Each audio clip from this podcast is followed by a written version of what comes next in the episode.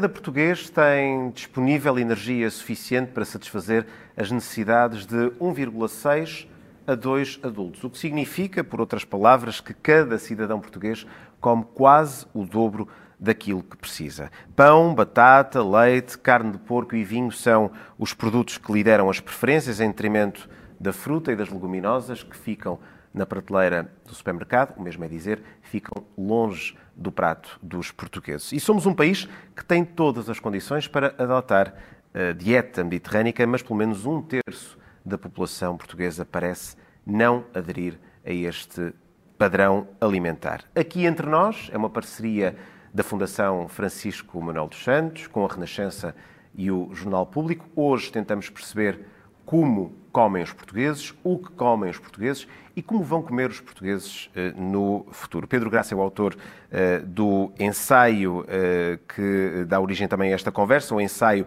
que é um dos 10 da coleção que assinala os 10 anos da Pordata, uma coleção de ensaios que é uma parceria entre a Fundação, a RTP e o Diário uh, Público. Pedro Graça é diretor da Faculdade de Ciências da Nutrição e Alimentação da Universidade do Porto e coordenou o Programa Nacional para a Promoção uh, da Alimentação Saudável da Direção-Geral da Saúde. Está aqui connosco. Pedro, muito obrigado por ter aceitado uh, o nosso convite.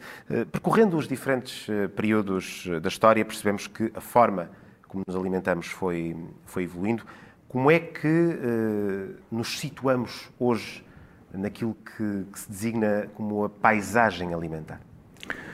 Uh, a nossa situação é uma situação muito periférica na Europa e talvez esse seja um ponto de partida que vai influenciar toda a nossa alimentação.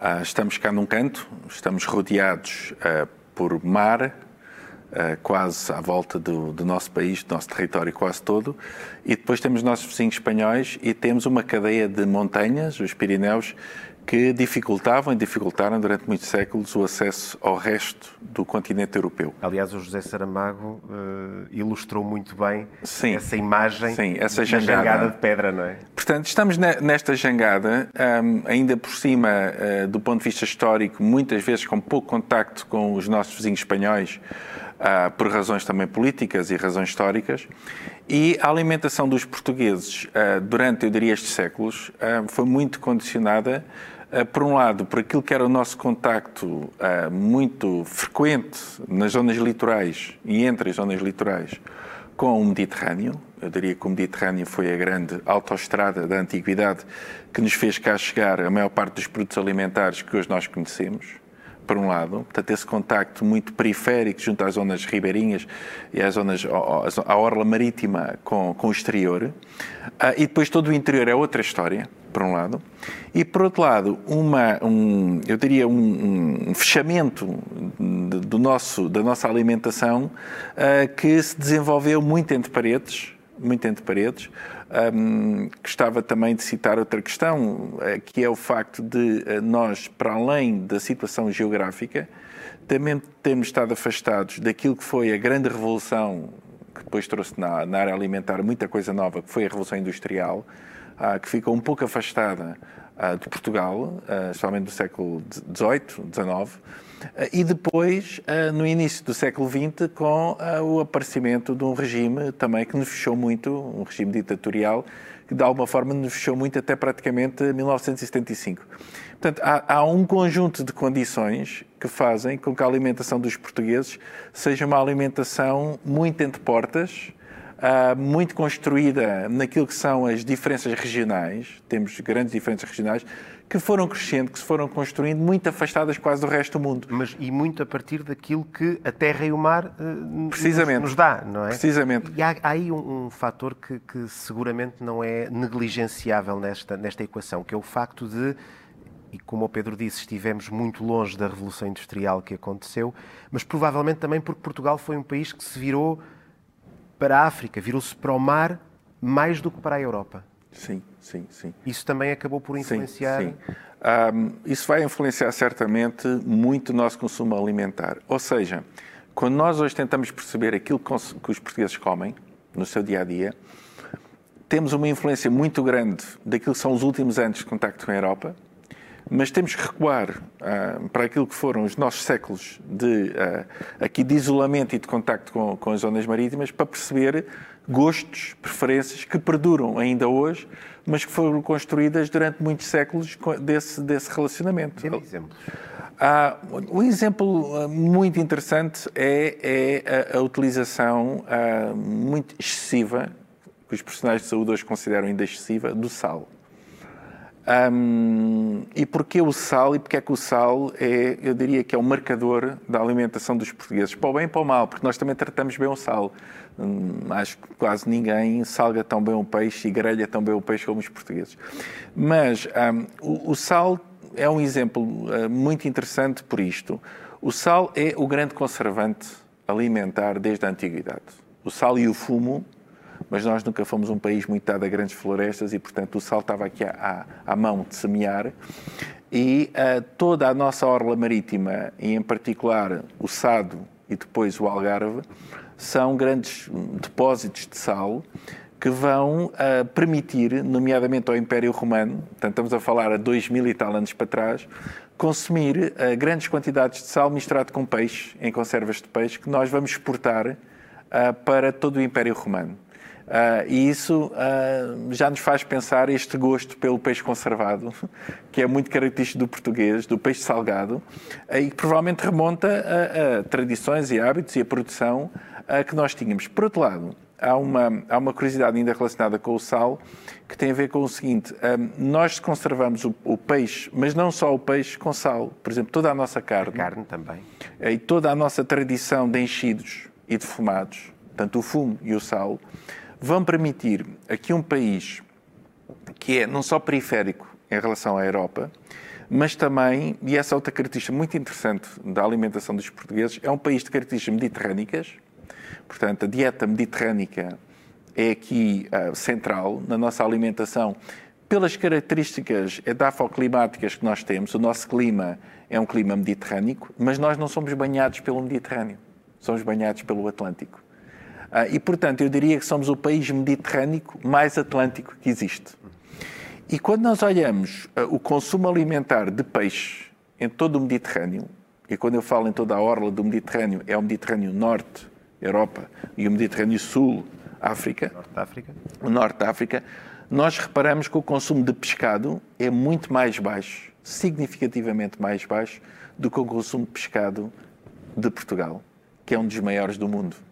Porque Aliás, nós, nós, comemos e consumimos peixe muito mais, muito para além daquilo que é a capacidade que temos de nos fornecermos a nós próprios. Sim, sim. E, e temos um consumo elevado de peixe, porque é natural, somos um país uh, junto ao mar, em que o Atlântico uh, nos fornece maior quantidade de pescado que o próprio Mediterrâneo. Mas depois, o que vamos observar é o seguinte: nós hoje temos uma ideia que o peixe chega a qualquer sítio do país, isso já tem a ver com a nossa evolução. Mas até há 50, 60 anos, eh, entrar com peixe fresco pelo interior do país era praticamente impossível, porque para se fazer meia dúzia de quilómetros com carga demorava-se horas.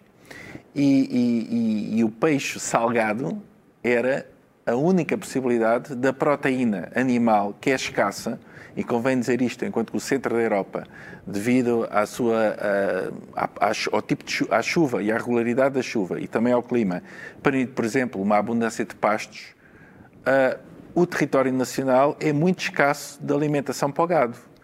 E nesse aspecto, o único gado que aqui sobrevive é o gado que permite deslocar-se de um lado para o outro, o pequeno gado. O grande gado de animais de grande porte era utilizado para a agricultura, ah, como substituição da tal máquina que nunca chega a Portugal e, portanto, carne de vaca praticamente inexistente nos nossos hábitos alimentares, mas peixe e carne de salgado são uh, um, um, tal marcador da alimentação dos portugueses. Uh, isto só para dar o exemplo do sal e de como é que a nossa posição geográfica, de alguma forma, vai influenciar aquilo que uh, ainda hoje nós dizemos os portugueses consomem sal a mais. Isso é que é, é tão difícil sensibilizar, uh, ou, ou, pelo menos conseguir resultados na redução uh, do sal, embora, embora haja, haja, alguns resultados positivos, desde logo, desde que o pão deixou de ter o teor de sal sim, que tinha, as tensões sim. arteriais médias dos portugueses sim. baixaram. Mas é difícil, no fundo, mentalizar as pessoas para o fazer, porque há, há aquele o imprinting, não é? Alimentar, colocou-nos o sal logo ali, sempre presente e em grandes quantidades na, nossa, na nossa alimentação. É, é por isso que os pediatras, desde logo, nas primeiras, nos primeiros anos de vida das crianças, dizem que há ali dois venenos, há o sal e o açúcar. É sim, é evitar. Sim, eh, sim, e são dois produtos, falamos agora do sal pelas nossas características geográficas, mas o açúcar é um exemplo também, provavelmente agora já por razões históricas não é? que a produção do açúcar, que é praticamente inexistente na Europa até o século XIV, ah, vai ser uma das grandes alavancas dos descobrimentos. Uh, e, portanto, a produção de açúcar uh, e da cana-de-açúcar, primeiro na Madeira, ainda em, em, parte no Algarve, depois na Madeira, e depois expande-se para os nossos territórios, vai ser uh, uma moeda de troca para e que vai permitir também financiar parte dos nossos descobrimentos. Isso faz com que este gosto pelo doce seja uma coisa, desde muito cedo, há pouco falava dos pediatras, desde muito cedo, que está, que está na nossa tradição alimentar e que, por um lado, nos alegra, mas também nos mata, não é? Um, e são dois exemplos de como é que a história e a geografia, uh, passado quase 10 séculos ou 15 do que aconteceu, ainda continua a marcar os hábitos dos portugueses, está no nosso ADN, apesar de nós hoje sabermos uh, que uh, temos outras formas de conservar os alimentos que não pelo açúcar e pelo sal, nomeadamente pelo frio, que é algo que a tal revolução industrial nos trouxe, com a eletricidade e com a possibilidade hoje de nós utilizarmos o frio para evitar quantidades tão grandes de sal e açúcar, mas parece que, apesar de tudo, os portugueses continuam a ter uma certa preferência pelo gosto, e o gosto pelo sal e pelo açúcar. Isso é um problema aditivo? Sim, dá uma forma. É um problema aditivo. uh, isto dito, a nossa alimentação uh, foi evoluindo, alterou-se em função de, de múltiplas uh, razões de, de, contexto, opções políticas, o orçamento das famílias, a, a, desregulação dos tempos, dos tempos de, de trabalho. Um, ehm, com o tempo fomos introduzindo, e este é um fenómeno mais recente, fomos introduzindo comida rápida, Atenção, nem toda a hum. comida rápida é má, Sim. nem toda a comida tradicional também é necessariamente Sim, boa mas uh, objetivamente, uh, o que é que melhorou e o que é que piorou na alimentação que fazemos? Um, convém aqui uh, falar um bocadinho também historicamente do tempo. nós tivemos este fechamento, eu diria quase praticamente até o 25 de Abril, e em função também da nossa adesão na altura à, à Comunidade Económica Europeia, aquilo que é hoje a Europa, o país abriu-se muito ao exterior. Essa abertura rápida, abrupta, vai condicionar muito os hábitos alimentares dos portugueses, para o bem e para o mal. Uh, do ponto de vista de coisas boas que emergiram desta entrada pela Europa fora e destas trocas comerciais que se aumentaram com o restante território europeu, eu diria que nos últimos anos uma coisa muito interessante que nós tivemos aqui foi uma melhoria significativa, diria, diria drástica da qualidade média dos produtos. Quando eu digo qualidade média, tem a ver com a higiene da maior parte dos alimentos. Nós... é hoje mais seguro irmos a um supermercado, sim. comprarmos uma hortaliça, uma fruta, sim, do ponto sim, de vista uh, do ponto microbiológico, vista, estamos... Nós, nós tivemos um ganho, tanto na restauração, como uh, do ponto de vista daquilo que é a distribuição. Nós hoje temos a maior parte dos nossos mercados, dos nossos supermercados, dos nossos restaurantes, nós sentimos segurança quando vamos a um lugar destes. Ah, e, portanto, não acontece aquilo que acontecia há 40 ou 50 anos atrás, que a pessoa chegava com leite e a ver se o leite estava bom, estava com receio da, ah, da carne estar estragada. Hoje em dia não há nenhum português que compre peixe ou carne com receio de chegar a casa e aquela carne estar contaminada com algum, com algum ingrediente ou com algum microorganismo que não seja uh, uh, uh, positivo. Portanto, Mas enfrentamos problemas, temos problemas. Sim, que problemas isso, são esses? Eu diria que essa, essa parte é boa e também associaria a, a outra questão que é a, a diversidade da oferta alimentar. Ah, de facto, aparente ou não, pois podemos questionar se essa diversidade é assim tão real mas nós hoje uh, podemos uh, construir a nossa alimentação em função daquilo que são os nossos gostos, as nossas preferências, a nossa cultura Uh, há hoje uma diversidade enorme de, de, produtos à venda que nos permitem construir o nosso futuro alimentar sem estarmos muito preocupados. Quase em qualquer sítio do país, nós temos, em qualquer local onde vamos, temos uma enorme diversidade de produtos à venda. Portanto, isso foram duas coisas que eu diria uh, muito interessantes e que vieram melhorar substancialmente a alimentação dos portugueses. Por outro lado, há bens de primeira necessidade que aqui há uns anos eram escassos e que hoje uh, existem de forma abundante. Estou a falar, por exemplo, de laticínios, de uma enorme variedade, por exemplo, de variedades de carne que não tínhamos, uh, de, de, outros produtos processados. Há hoje uma enorme variedade. por outro lado, apesar de hoje termos disponível uma enorme quantidade de produtos, aquilo que nós observamos é o seguinte: é que essa enorme variedade de produtos não trouxe proporcionalmente uma melhoria da qualidade da ingestão alimentar a todos os portugueses. Porquê? Uh, talvez uma das principais razões um, tenha a ver com o facto de muitos destes produtos que se tornaram muito baratos e que são hoje baratos e que são acessíveis a uma franja grande da população, sejam produtos do ponto de vista nutricional, tenham pior valor nutricional. O que é que eu quero dizer com isto? Quer dizer que nós hoje podemos comprar uh, um, uma carne de grande qualidade nutricional, mas podemos comprar um processado de carne que aparenta ser carne, mas tem lá muito pouca carne, a um preço muito mais baixo.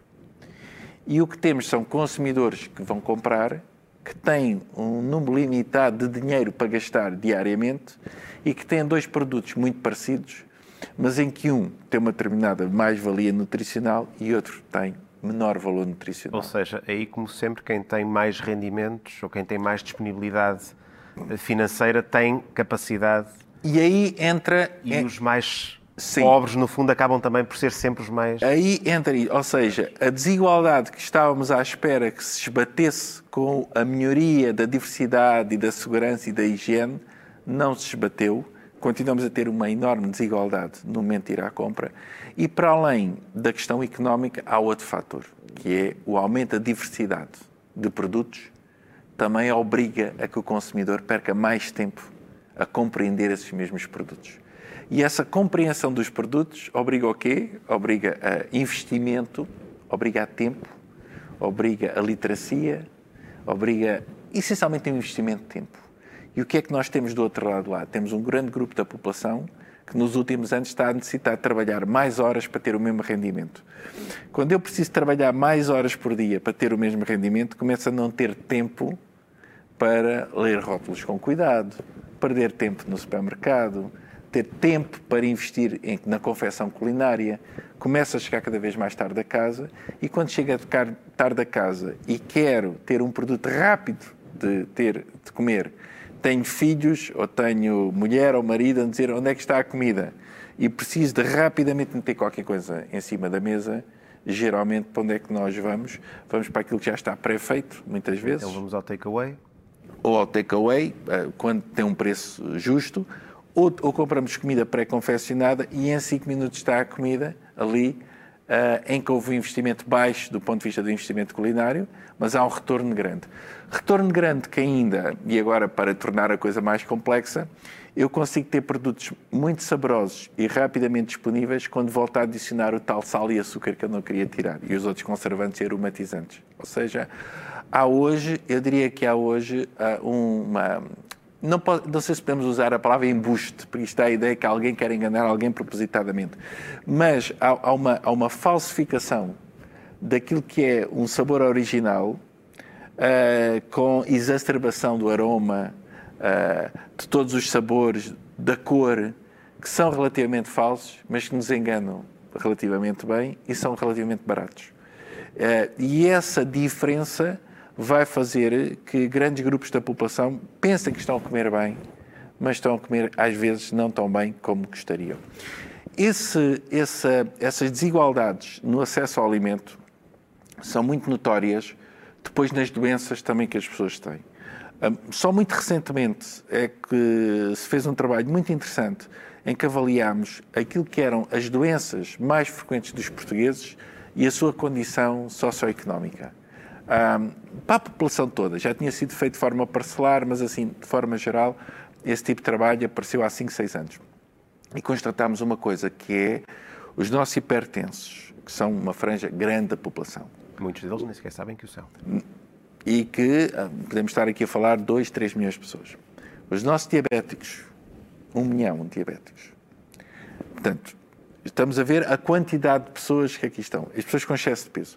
Quando pegamos nestas três patologias, se assim as posso chamar, e quando reparamos quem é que as tem, nós constatamos que, à medida que aumenta a escolaridade, diminui estas doenças. À, à medida que diminui a escolaridade, elas aumentam.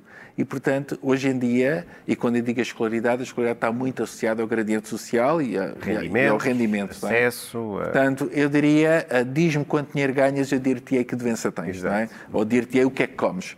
Um, e, e, esse aspecto, eu diria que é o aspecto talvez mais negativo hoje em dia, uh, da nossa alimentação, que é abundante no supermercado, mas depois não se transforma, por vezes, essa abundância e diversidade ótima, excelente no supermercado, à mesa de todos, por estes constrangimentos. E há aqui uma questão também que vale a pena muito falar, Uh, que é não só nós mudámos muito porque nos aproximámos da Europa e mudámos muito a nossa alimentação, mas houve uma mudança social muito importante na sociedade do Mediterrâneo Sul e em particular de Portugal, que foi a partir dos anos 60, 70, Uh, não só há uma vinda de muita gente da, da, província, das zonas mais rurais, para a cidade e vem ter uma vida mais urbana, mas há também uma coisa que vai mudar, eu diria que é um dos grandes marcadores da mudança alimentar dos portugueses, é a entrada da mulher no mundo do trabalho. Uhum. Um, para melhor ou para pior? Uh, para melhor, porque de facto há mais igualdade, há mais acesso uh, ao trabalho, há um rendimento mais distribuído entre o casal, há maior autonomia, portanto, são tudo ganhos da nossa sociedade. Mas consequências para a alimentação. Mas consequências... Quando perguntava para melhor ou para pior, era, era no, no, mas no plano da alimentação. Mas consequências para a alimentação. Dado que a maior parte desta cultura alimentar mediterrânica era transmitida entre mães e filhas, ou seja, as mulheres guardavam uh, numa sociedade uh, em que a mulher, de facto, tinha a mão na cozinha, uh, uma sociedade muito tradicionalista, com tudo bom e de mal que isso podia ter, bom no sentido do conhecimento, mal no sentido de uma certa opressão e uma certa obrigação de, de, produzir comida para o resto do agregado, essa liberdade que é dada, felizmente, à maior parte das mulheres, infelizmente, do ponto de vista daquilo que é a perda do know-how, em que os homens não souberam agarrar, e não, não havia cultura para que isso acontecesse, perderam-se alguns. Portanto, é preciso urgentemente chamar os homens para a cozinha.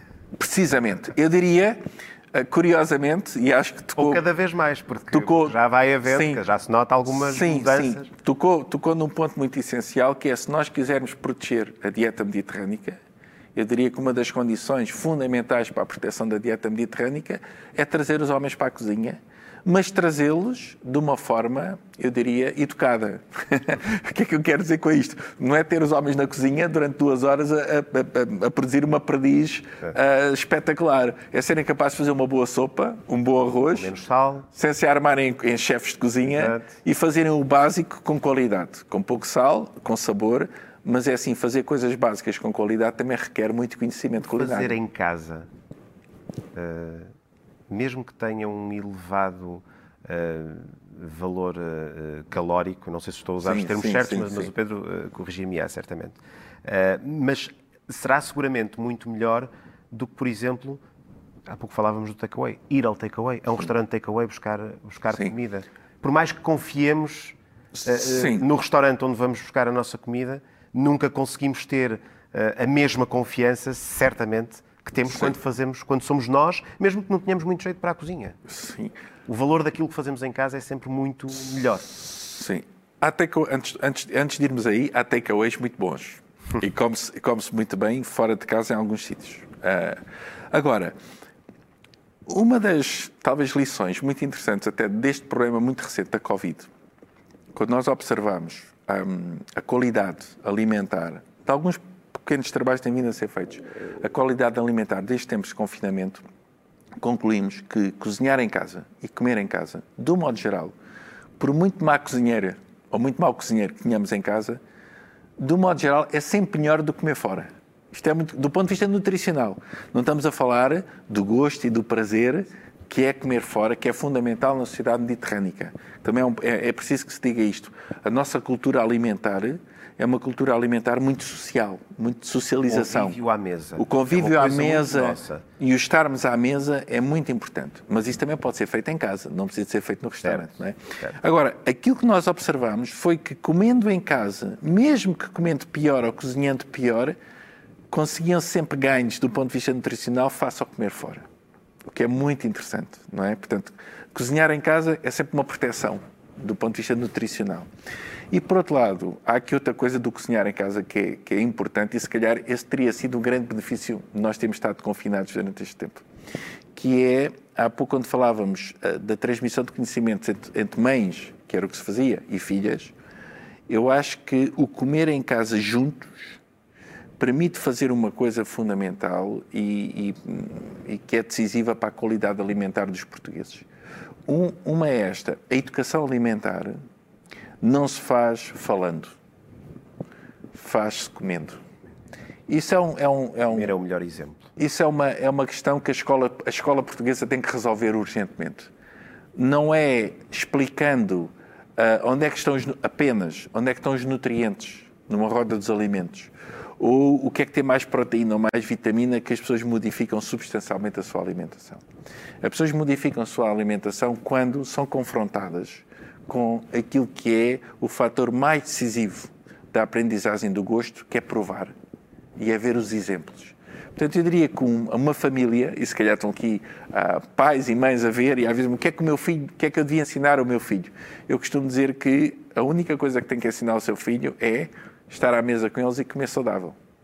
Porque quando um pai ou uma mãe comem saudável, os filhos copiam automaticamente, não é preciso conversa nenhuma.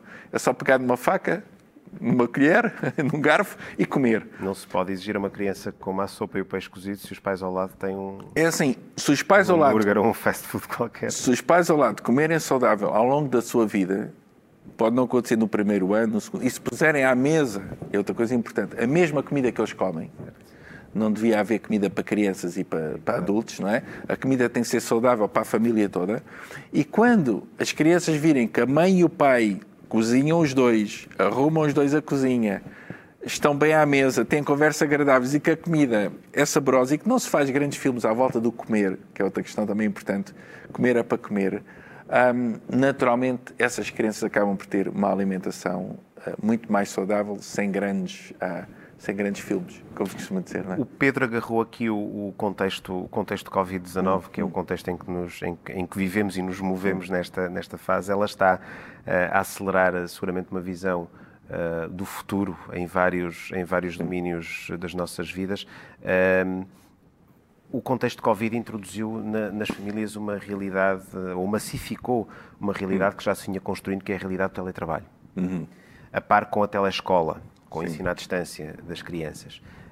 Um, o stress de trabalhar em casa uh, pode levar a, a se, se falarmos em, em num, certo, num certo sentido em distúrbios alimentares, pode levar à perda de apetite, mas pode também levar à compulsão. Uh, este período não está ainda suficientemente estudado, mas qual é a sua opinião?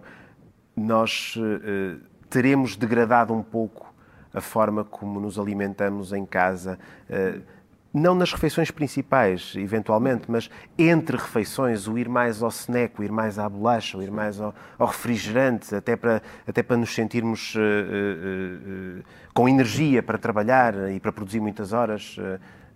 teremos piorado aí algum. Sim.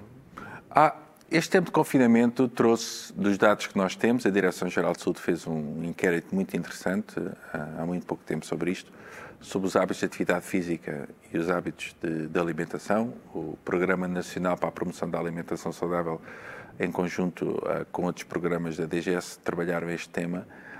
Um, observámos duas coisas curiosas. Uma foi que, ao contrário do que pensámos, não ficámos muito mais sedentários. Fizemos, ficámos alguma coisa, mas não ficámos assim tanto como se esperava. E, por outro lado, os hábitos alimentares também não, não pioraram tão exageradamente, apesar da percepção do ganho de peso ter aumentado. Convém agora verificar se de facto isso é verdade. Agora, quando fala um pouco da Covid e das questões do futuro, Uh, há aqui uma visão do futuro que nós podemos aproveitar e podemos discutir. A Covid, eu acho que veio trazer uh, duas lembranças que nós devemos um, discutir. Uma delas é esta: estamos a viver num mundo, isso não vai desaparecer depois da Covid, estamos a viver num mundo que tem cada vez mais pessoas. Ou seja, há cada vez mais pessoas à face da Terra.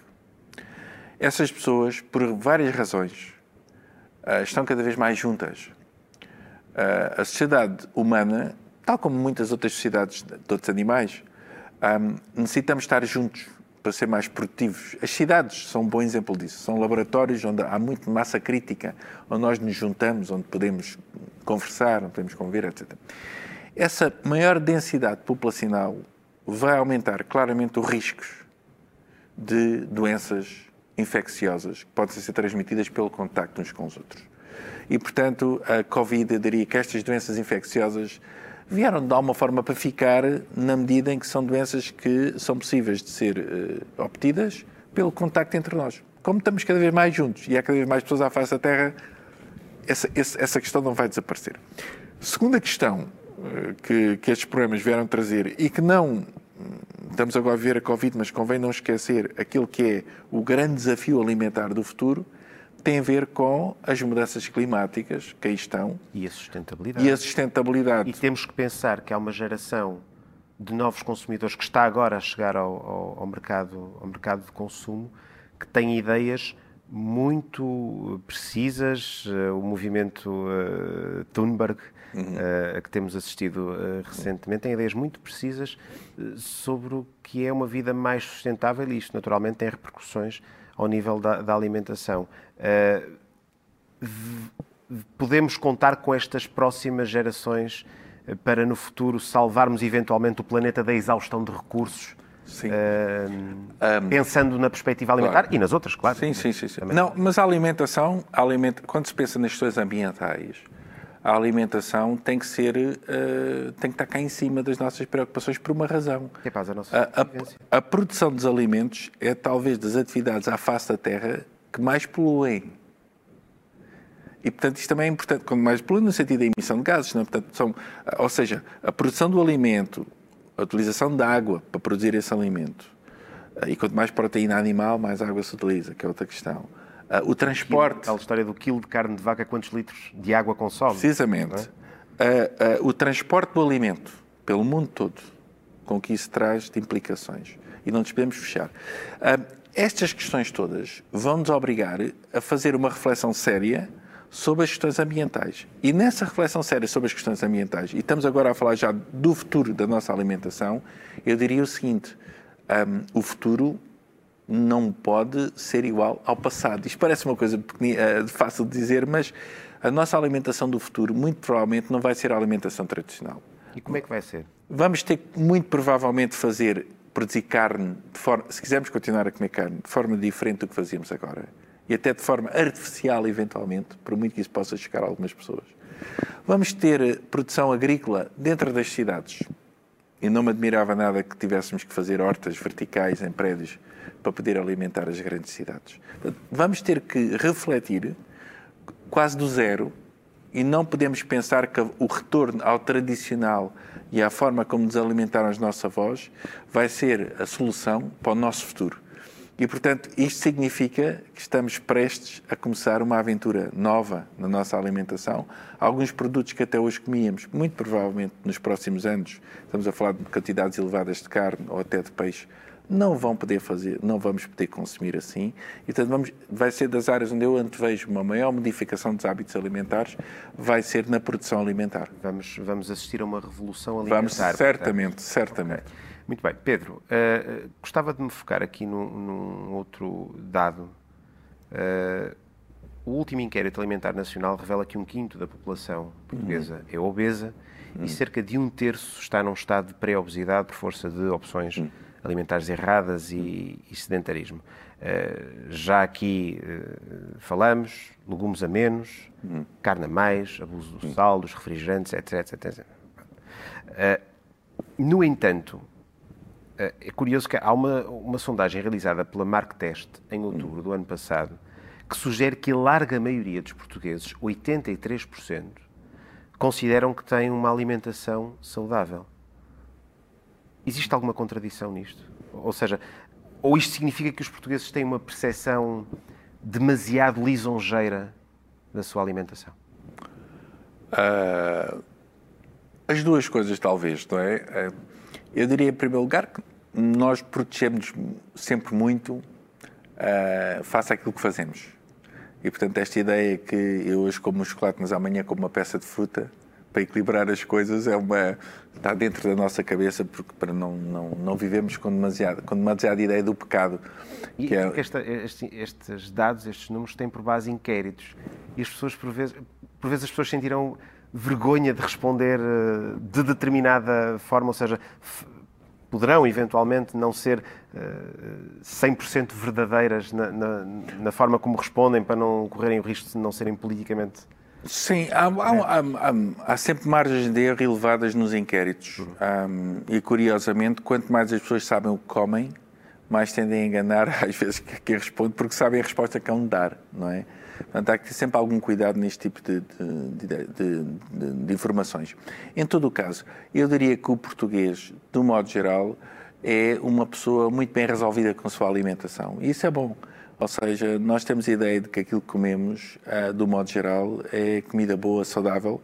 Isso é bom no sentido de permitir-nos, de alguma forma, uma boa relação com, com os alimentos. Eu diria que o português, neste momento, sofre também duas coisas. Primeiro, um sedentarismo enorme que faz com que uh, gastemos muito menos energia do que fazíamos no passado. Isso é muito importante. E depois temos à venda determinados produtos que parece que não são nada. E eu dou-lhe um número que é, que é um número um, eventualmente marcante. Quando nós observamos se os portugueses consomem de acordo com a roda dos alimentos, do modo geral, uh, com mais ou menos viu, não se afastam muito.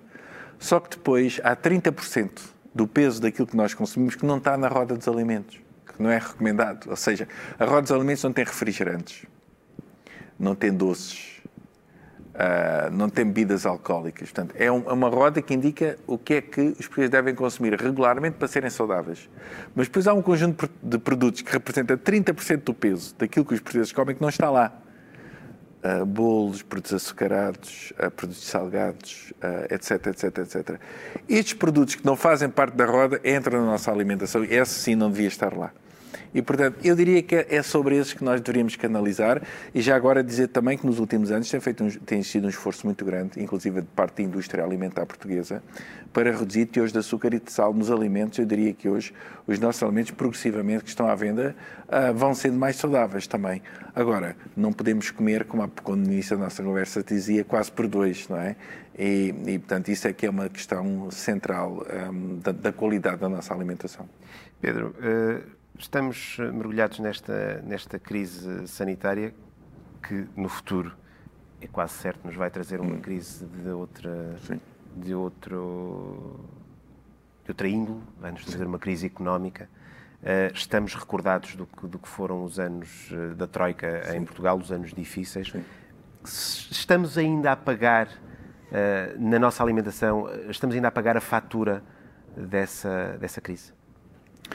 As questões da alimentação uh, são sempre difíceis de, de, interpretar momentaneamente por isto. Aquilo que nós comemos tem geralmente um impacto na nossa saúde passado 10, 15, 20 anos. É? Um, e, e, portanto, temos alguma dificuldade, às vezes, em fazer esta relação muito, muito próxima. Mas é um facto que houve quebra de rendimentos, sim, houve um, um sim, alastrar de sim, desigualdades sim, e isso necessariamente sim, teve, sim. Teve... Aquilo que aconteceu durante o período da Troika e que está a acontecer agora, que tem algumas semelhanças do ponto de vista da, da crise económica, uh, e do que nós estudámos de forma muito aprofundada durante, o, durante a Troika, uh, mostrou-nos isto. As pessoas não mudaram, curiosamente, drasticamente a sua alimentação. O que fizeram foram, foi substituíram produtos parecidos, parecidos, mas muito mais baratos. Ou seja, não dissemos assim, a partir de hoje vou comer menos carne ou menos outro produto qualquer porque é caro. Menos, não vou, onde, qual é o produto que é o mais semelhante a este, que é muito mais barato. E, portanto, procuramos sucedâneos de muitos originais para mantermos o mesmo status, se eu posso assim chamar, status alimentar que tínhamos antes da crise. E isso, ao ceder, aumenta substancialmente a má qualidade, uh, o risco nutricional.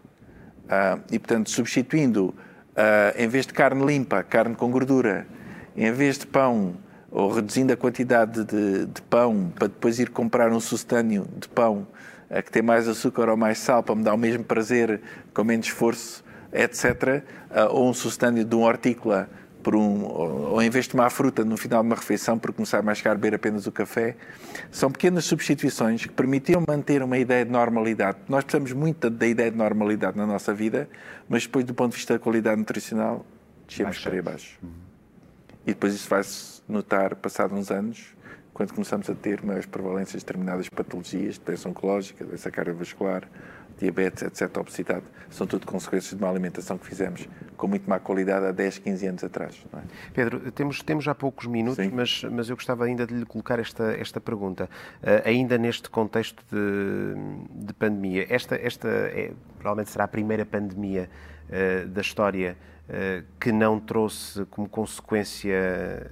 Foi a primeira pandemia, a, pan, a primeira pandemia sem fome Sim. da nossa história. Hum mas atendendo à uhum. crise que poderá, que poderá vir Sim. a seguir, uh, cujos Sim. contornos naturalmente Sim. desconhecemos, apenas projetamos, corremos o risco de, de, de, por via do aumento das desigualdades, termos situações de fome graves no futuro em Portugal, em resultado desta, desta situação que vivemos? Deixe-me terminar de uma forma um bocadinho desconcertante. A, a fome a, da Idade Média foi substituída pela obesidade do século XXI. Ah, portanto, o que iremos ter são mais obesos, ah, muito provavelmente. Ah, porquê? Porque vamos consumir produtos com alto valor energético que mimetizam produtos de mais qualidade como menor valor energético. e, portanto, não existe fome, mas existe uma fome moderna, que é uma fome da má qualidade nutricional. e essa certamente vamos ter, vamos ter no futuro. Ou seja, uh, chegar ao fim do dia com a sensação que estamos saciados, que comemos o suficiente, que até estamos muito cheios, mas do ponto de vista nutricional temos ali um produto que é quase vazio. Muito pobres. Vazio do ponto de vista de nutrientes, mas temos uma grande quantidade de energia que nos dá uma sensação aparente de opulência, mas que é uma opulência fingida. E eu diria que esse talvez vai ser o grande, o grande risco que podemos correr nesta nova pandemia uh, da fome e não pandemia com fome. E aí quem vão ser os obesos? Vão ser os mais desfavorecidos? Aí há uma coisa que é... Ou é transversal a todos? Aí há uma coisa que é consistente com a história. Em todas as pandemias, quem foi sempre mais afetado foram sempre os mais desfavorecidos economicamente. Isso aconteceu no século X, no século XII, no século XIII e vai acontecer no século XXI. E daí para a frente também, uma vez que podemos contar que pandemias como estas, seguramente, Sim. E infelizmente vão se tornar Sim recorrentes uh, no nosso de, dia a dia. Deixe-me só dizer também uma coisa muito importante. Um, apesar de nós estarmos a ver uma pandemia, aqui o papel do Estado é muito importante. E, ou seja, o Estado não deixar desamparado, quem diz o Estado, os autores não deixar desamparado aqueles que estão a sofrer mais. E eu creio que Estados mais organizados, e eu vou aqui incluir Portugal nesses Estados organizados, vão ser mais capazes de proteger as suas populações. E, portanto, aqui há um reforço naquilo que tem sido o papel, nomeadamente do SNS, da nossa Segurança Social, etc., de manter estável uma sociedade. Isso vai ser muito importante, não só nesta, como nas futuras pandemias. Eu espero que este trabalho tenha sido feito de amparar. Nós passamos por uma crise brutal ah, durante a Troika e, no entanto, ah, ao contrário de outras sociedades, o, o abalo foi grande, mas mantivemos, não é? Eu espero que agora nos consigamos manter sem grandes sobressaltos sociais, mas isso depende desta capacidade que vamos ter de apoiar aqueles pessoas mais desfavorecidos, mais até alimentarmente. Necessitam. Pedro, uh, estamos mesmo, mesmo a terminar. Uh, ao, longo, ao longo destes programas temos analisado os temas da vida dos portugueses em função uhum. dos números da Pordata. Uh, se tivesse que sublinhar um uhum. número ou um dado que vá surpreender, que vá captar a atenção do leitor, que número, que dado seria esse? Eu diria que um dado que pode surpreender muita gente, mas tem a ver com, com tudo aquilo que dissemos até agora, foi o aumento de uh, animais de capoeira, uh, portanto, frangos, nomeadamente frango e peru, uh, entre os anos 60 e os anos 80, ou seja, a entrada na modernidade alimentar em Portugal, nós nesse período aumentámos mil por cento o consumo deste, desta carne, ou seja, a carne de aviário. Um, foi uma democratização da carne, a possibilidade dos portugueses terem carne à mesa barata. Um, e isso representa a, a transição entre o mundo rural, um mundo relativamente rural e fechado, uh, com pouco acesso, nomeadamente à proteína animal, que acontecia quase aos, até aos anos 60, e de repente a entrada neste mundo uh, onde tudo está disponível, apesar de tudo estar disponível, não significar, às vezes é aparência, verdadeira qualidade, mas é, é este mundo que nós entramos, onde estamos mais perto da Europa, mais perto dos países que comiam muita carne, e é aqui que estamos, tentando por vezes ser realmente modernos, outras vezes aparentando apenas essa modernidade que estávamos lá a chegar. Pedro Graça, obrigado por estas obrigado, reflexões que nos trouxe sobre o panorama alimentar dos uh, portugueses, uh, que podem ser vistas mais em detalhe no livro Como Comem os Portugueses. Uh, vai estar disponível com a edição do Jornal Público de 25 de setembro, também à venda no site da Fundação Francisco Manuel dos Santos, em www.ffms.pt, também no site do Jornal público. Amanhã a nossa convidada é Maria João Guardado Moreira. Vamos perceber como envelhecem os portugueses numa altura em que o declínio eh, demográfico se apresenta como um dos maiores, se não provavelmente o maior desafio da sociedade portuguesa para o futuro. Uma conversa a não perder aqui nas redes sociais da Fundação a partir das sete da tarde. Até lá.